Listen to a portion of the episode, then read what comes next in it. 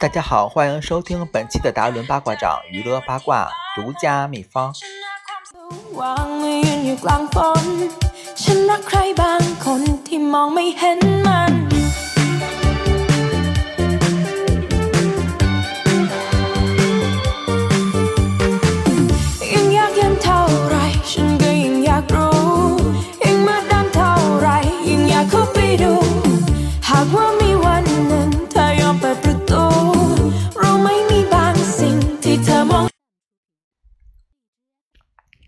大家好，嗯，欢迎收听本期的达伦八卦掌，我是主播 Darren，嗯，非常嗯高兴吧，又和大家见面了。这是因为我中间隔了好长时间没有播节目了，不知道大家 有没有怀念我呢？嗯，我觉得应该是没有吧。我觉得，因为嗯中间空着这么长时间，也是因为嗯工作上的原因吧，也不是。就是没有太多时间来录这个东西了，我觉得就是忙起来了。哎呀，反正我觉得还是因为自己的惰性吧。我觉得如果大家喜欢我的节目的话，我还是可以多一些的一些节目来分享给大家的。但是，嗯，反正希望大家如果想听到更多的节目的话，可以给戴润留言。嗯，我也就是尽量争取每周会有一期或两期节目吧，和大家见面。我希望和大家互动起来，来就是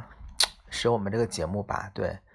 嗯，更加活跃，而且希望给大家带来更优质的一些，说不上优质了，只能说是更好的一些，嗯，内容吧。好，话不多说，先转回来，嗯。今天要跟大家聊的电影是我刚刚看的一个，嗯，电影是《天才枪手》，可能是周五上映的吧，应该是，嗯，具体票房我也没有查，不过我觉得应该票房应该会不错的，因为我，嗯，今天去看电影的话，嗯，上座率还是很高的，而且我去的查的第一个影院是满座，就是都没有找到座位，就是。可能也是因为那个影院的，嗯，位置比较好吧，我觉得。玩之后又去了另外一家影院，嗯，看的这个《天才枪手》，而且因为没有掌握好时间，所以迟到了十多分钟。对，玩前面有一段没有看到，有一点可惜。嗯，希望就是等这部电影，如果是可以。在网上看能看到的话，可以把这前十多分钟给补回来吧。但我是从十多分钟往后看，但也是不太影响我的观影的。我觉得，嗯，今天为什么要聊这聊这部《天才枪手》呢？嗯，因为他之前，嗯嗯，宣传嘛，宣发就做的很好。我觉得，因为是什么烂番茄百分之百，玩那个豆瓣什么 IMDB。嗯，还有一些呃网站吧，评分都是什么猫眼嘞，还有一些什么票务网站吧，都是八点四、八点五分左右，都是算是很高的一个评分了，我觉得。所以再加上就是说是那个嗯，继那个什么什么电影了之后，对，就是那个。忘了，sorry，嗯，记什么电影之后，什么那个最纯粹的一个，嗯，电影吧，就是反正说说 说来说去说就说是这部电影很好看就是了，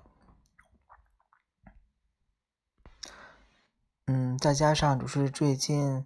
影院的电影吧，国产十一档，嗯，国产片票房也是创了新高，好像是。三十多亿吧，应该是十一档，但是我也没有去看啊。我看了看了个《追龙》，对《追龙》还是不错的。那个《羞羞的铁拳》，还有一些缝纫机乐队吧，那些影片我还没有看，也不便评论。嗯，不知道，反正是好是坏吧，我也不太知道。但我看了《追龙》还是不错的，就是原来我也想做一期追龙的一个节目，但是呢，嗯，也是，嗯，惰性吧，我觉得就没有做。嗯，完事儿那个对，就说他非常的一个好的口碑嘛，所以，嗯，引发我也想看。原来我以为他是叫《天才枪手》，是一个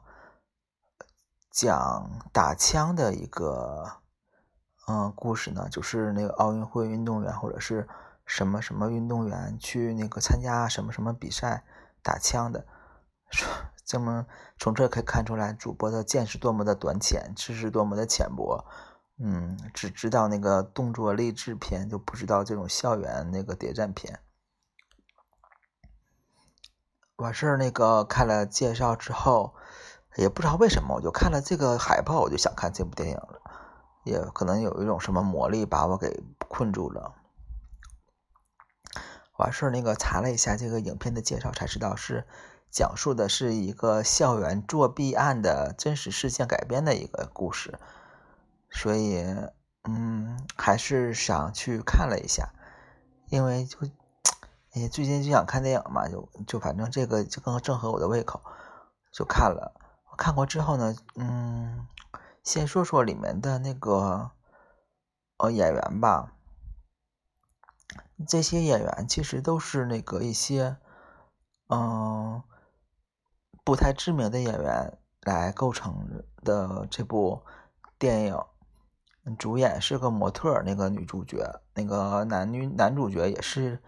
嗯，第一回演戏，反正里面的演员都是比较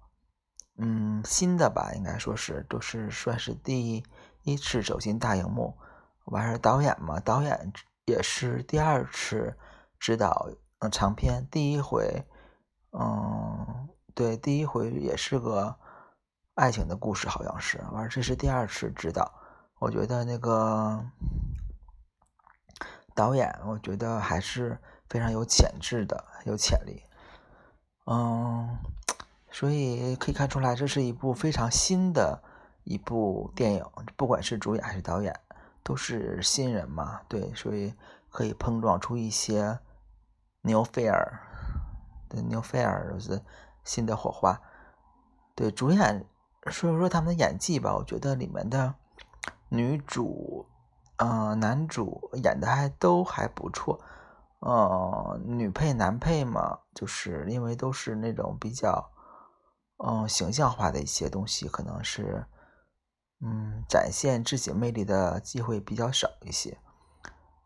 所以女主的话，因为她是个模特嘛，所以非常的有气质。我觉得虽然长得不是特别美，没有女二美。但她的那个东方美的那个，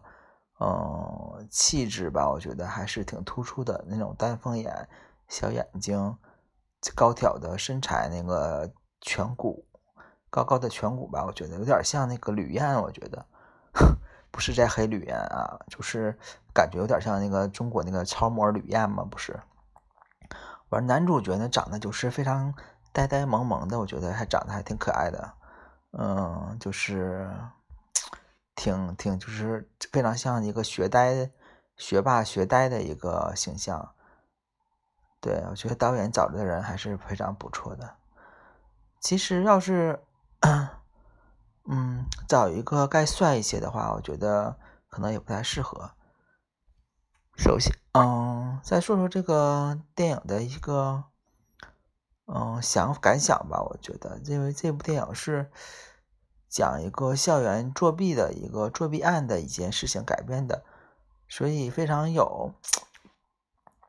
贴近人的一个回忆吧。我觉得，就是一般人，我觉得应该除了是学霸之外，我觉得好像很少没有人做过弊吧。我觉得，所以这个能勾起大家的一个共鸣，我觉得这个就是电影成功的第一步，引起共鸣。像之前的《致青春》系列，嗯，也是有一些引起共鸣的点存在，所以它的票房也会这么高。这部呢，也是也会引起一些共鸣，所以我觉得就是这个我作弊吧，就是打小抄之类的，好像很少有人没有做过吧？我觉得，反正博主我是做过的，但我没有他这么先进了。但之前也就是什么在裤兜里面藏个纸条嘞，那个在哪什么什么手上写点那个什么东西，再要是再往哪粘点那个答案之类的吧，也是比较那个低端的一个嗯造吧技巧。完完事儿那个，嗯，对，看到里面的那些那些情景或者是什么，还会勾起的。嗯，主播的一些回忆的，其实，再就是对，其实里电影里面对主播触动最大的，其实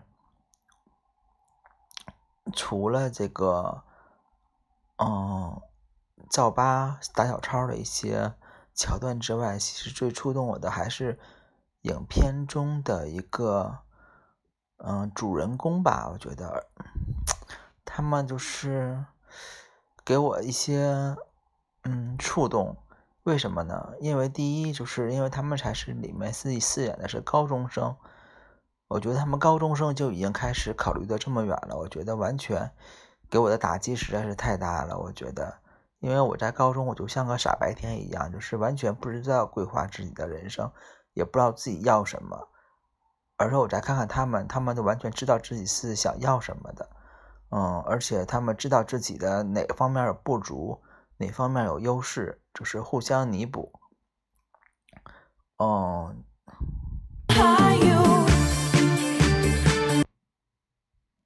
所以就是，嗯，想法就是有点有点凝固吧，就是，所以我就觉得真是一代比一代强。我觉得现在的一个嗯趋势吧，就是。真是，因为我我看他们这种高中生，就是完全有自我意识，而且自我，嗯，自我的一个修养和自我的一个认识，完全都是现在我已经三十岁的一个人了。我觉得，嗯，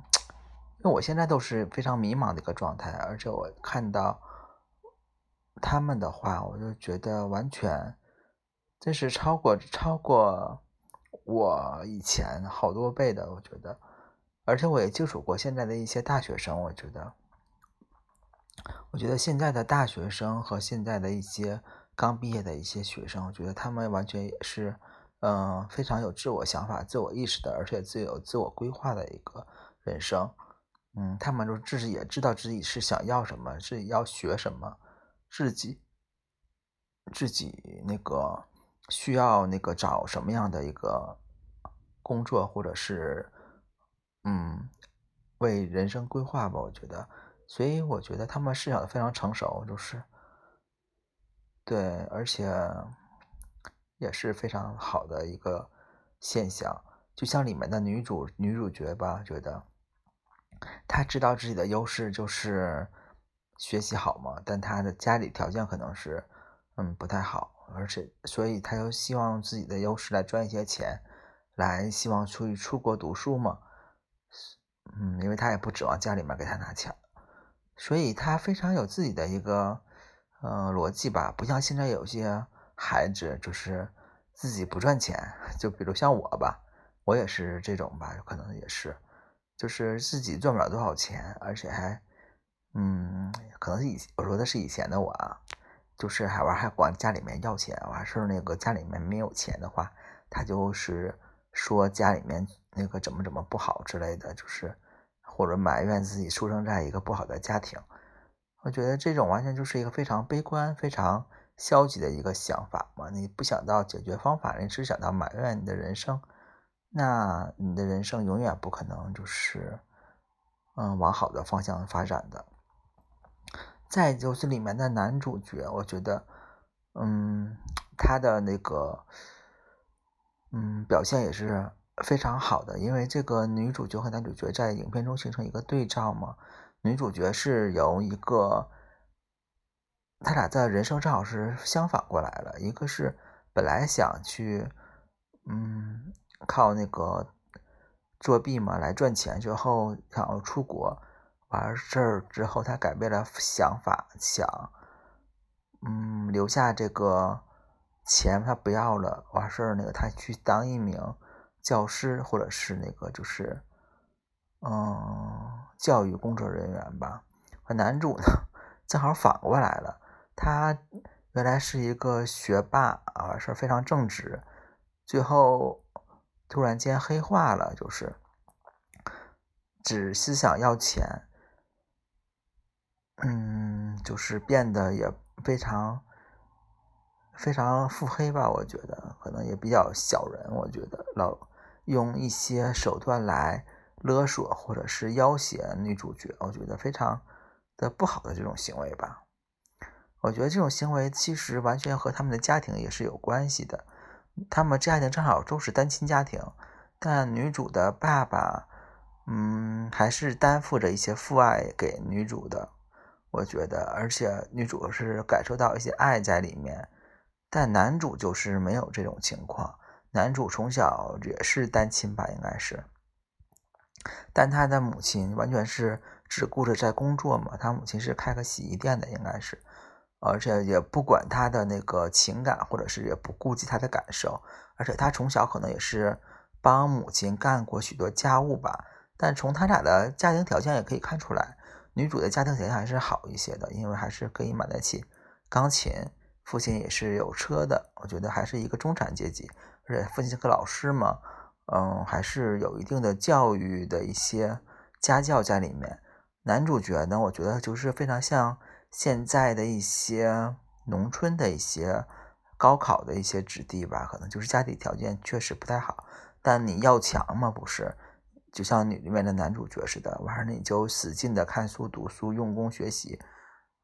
就是想考到班里的前几名。其实我上高中的时候，班里面学习好的也是这种人，就是家里条件不是特别好，农村的，嗯，那种。完事儿那个他就非常的要强嘛，他就是，嗯，非常的要强，学习也是非常的刻苦吧，我觉得。但我觉得他们这种心理条件可能是有些扭曲的吧，我觉得。男主这么容易被金钱所收买，而且这么容易被金钱所迷惑，这个我觉得是跟他的家里条件或者是他的嗯家教是完全有关系的，我觉得就这种。嗯，就这种没见过大世面，或者是没有接触过，嗯，就是怎么说呢，眼界吧，眼界比较狭隘，比较狭窄，看不到长远的一些事情，只看到现在吧。我觉得他可能感觉现在赚的钱比较多，但他还没有考虑到未来嘛。所以我觉得虽然是也是学霸，但我觉得他眼界还是比较。比较窄的，我觉得，而且，而且我觉得他这么容易黑化，就是跟他的家庭条件、家里的一些教育也是息息相关的，所以这也引起我们的一个思考嘛。我们我觉得，所以其实这部电影也是当代泰国就是在教育界引起思考的一部嗯电影吧。因为在泰国，我的一些朋友他们。有说过，说是泰国的作弊的成本是很高的。如果在大学中你被发现了的话，可能会扣光你所有的学分。所以一般人是不会作弊的，除非你特别胆大吧，就是叫做天地有多大，天有多大胆，地有多大产儿嘛，就是特别胆大的话，还是有这种就是孤注一掷嘛，嗯。其实不只是这，就是我们大学原来也是有的，说是那个被发现打小抄什么的，就是，嗯，直接取消成绩吧，完了也是有很多人去打小抄的，反正也有被发现的，我觉得，对，这些孤注一掷吧，所以，所以我觉得人生嘛，就是你有舍必有得吧，我觉得，嗯。还好，就是其中的剧情挽回了我的一些心里面的一些伤感，因为这个剧情，首先说来说一说这个，嗯，背景音乐吧。我觉得，你如果你仔细听这部电影的一个背景音乐的话，你会发现这部电影的背景音乐就是非常的夸张，什么鼓点声，还有一些，嗯夸张的音效充斥着这个背景音乐里面，好像是就是和电影的一些感觉非常的不太搭吧，我觉得，但能凸显出这部电影的一个悬疑感在里面，就是背景音乐凸显出一种非常悬疑的一个感觉，嗯，大家就是仔细听的话可以听到。再就是这个里面的剧情吧，我觉得，嗯，剧情的话，我觉得这部电影的剧情，嗯，还是非常顺的。我觉得就是从从头到尾，经过几个大事件，然后中间还有几个穿插与波折，我觉得还是非常顺的，顺利的把这个故事讲了出来，而且非常的结尾也是非常的回归主题吧，其也是那个。嗯，教育人吧，非常有教育意义的，就是要可能怕不过审吧，我觉得非常正能量。对，完事呢，我觉得这部电影就是非就总结出来就是校园青春片拍出了谍战片的一个感觉，因为他每次作弊看的我们都是惊心动魄的，就是什么中间就是怕就有好像那种谍战片嘛，去去执行一个任务，中间老有岔老有打岔的，或者是一些。一些那个危机事件吧，来产生来影响这个事件，所以我觉得这个电影也是非常像的一个，嗯，对这种谍战片的一个质感在里面。其实我没想到，就是泰国电影现在已经，嗯，走到走到了这么成熟的一个地步了。之前 我也是追过泰剧，还有一些，嗯，泰国的一些那什么，嗯。那个鬼片吧，一些一次性看过。嗯，有一年的泰国冠军叫做什么《山地圣生》吧，那个电影我看了，就是挺搞笑的一个电影。完了之前还有什么《初恋这件小事》，就是青春片纯爱的一种感觉嘛。完事儿感觉现在的泰国片已经嗯进步很多了吧？这可能是个案吧，我觉得就像印度的那个。阿米尔汗拍的一些什么什么《摔跤吧，爸爸》，对对对，之前说了，这部《天才枪手》就是泰国版的《摔跤吧，爸爸》，都是那种励志的，嗯，非常好的一个，嗯，题材吧。我觉得，就是虽然他俩题材可能也不太一样，但我觉得他俩的口碑都是很好的嘛，所以非常也是有非常可比性的。所以我可以看出来，泰国。亚洲其他国家的电影，完全就是把中国电影包围了起来。我觉得中国电影，哎呀，真是的，我真不想说了。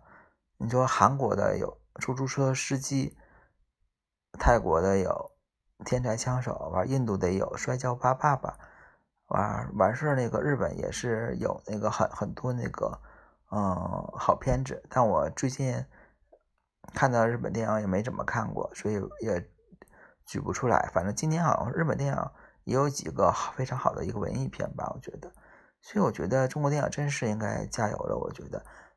青春片别老谈那种什么那个呃堕胎、分手、不到老，完事那个什么那个你死我活、伤不了什么之类的一个套路了，可以真的可以换了一个角度来描写这个青春片，也不是非给到那个学习什么的。